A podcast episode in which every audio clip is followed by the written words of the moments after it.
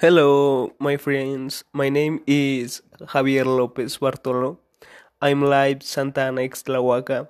I'm studying um, Escuela Preparatoria Oficial no 138 in fourth semester group 3. My project is the About Chickens. Muy bueno chicos, pues les estaré hablando sobre el desarrollo de los pollitos desde su edad temprana hasta su edad adulta. A lo que me refiero es que, bueno, los pollitos tardan 21 días en desarrollar para comenzar a romper el cascarón. El proceso los puede llevar de 10 a 20 horas. Y en su crecimiento tardan entre 2 a 4 semanas después de nacer los pollitos. Empiezan a tener plumas a las 8 semanas, ya tienen el plumaje de un adulto a las 12 semanas son expulsados del, del, grupo por su madre para que formen el suyo propio o sea uno a otro.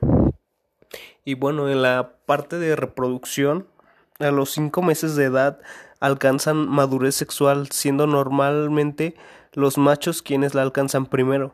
La estación de reproducción comienza en primera y se prolonga hasta el en primavera y se prolonga hasta el verano con la intención que los pollos nazcan bajo el color veraniego, bajo el calor veraniego, los gallos anuncian su presencia con su cacareo. Este sirve tanto para atraer a las hembras como para atraer a otros machos de su presencia.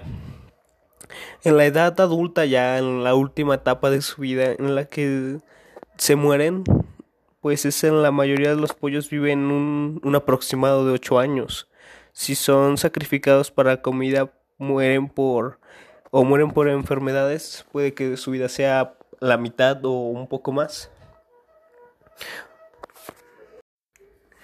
Bueno, pues los estudios revelan que para poder crear un pollito en mejores condiciones para que se desarrolle más rápido y crezca con más fuerza, se, se calcula que la temperatura promedio en la que se deben crear ronda por los 32 grados centígrados o 90 grados Fahrenheit, ya que debajo de ella por aproximadamente unos 27 a 26 grados centígrados, los pollitos tienden a desarrollarse un poco más lento. Y esto, esto ocasiona que pues no sea, no sea factible para las personas que los crían para comerciarlos. Por ejemplo, en mi caso, yo crío a mis pollitos en un ambiente controlado dentro de, dentro de un par de jaulas que tienen una altura, la estructura tiene una altura de un metro ochenta de alto, tiene tres metros de largo y dos aproximadamente metro y medio de, de ancho, lo cual es bueno porque les da espacio suficiente para que puedan estirar sus patitas y y puedan caminar dentro de la jaula y al mismo tiempo no les da tanto espacio para que no bajen mucho la comida que les estamos dando. El material es bastante denso ya que usé varilla reciclada y tela reciclada. En algunas sí las tuve que comprar, sí tuve que comprar un tramo de tela, pero es, es factible ya que la jaula es bastante duradera porque la hice de, de varilla reciclada y esto hace que pues por el tamaño que tiene y, los, y el peso de los pollitos pues no se ¿cómo se los digo? no se pandee la jaula y no se hagan como curvas o que se cuelgue y la amarré al suelo para que una, a una inclinación de unos 15 grados para que la jaula se sostenga cada que corre el aire y no la, y no la tire. Y para concluir chicos, pues bueno, para mí esta es la primera vez hablando, bueno, no la primera vez hablando, sino realizando un, un podcast.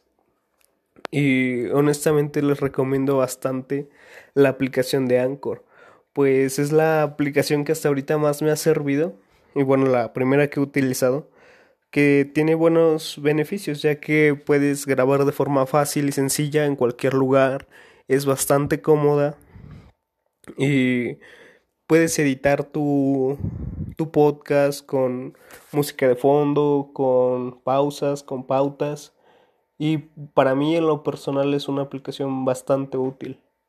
Bueno chicos, sin más que agregar, les agradezco enormemente por haber escuchado este podcast y que tengan una excelente tarde.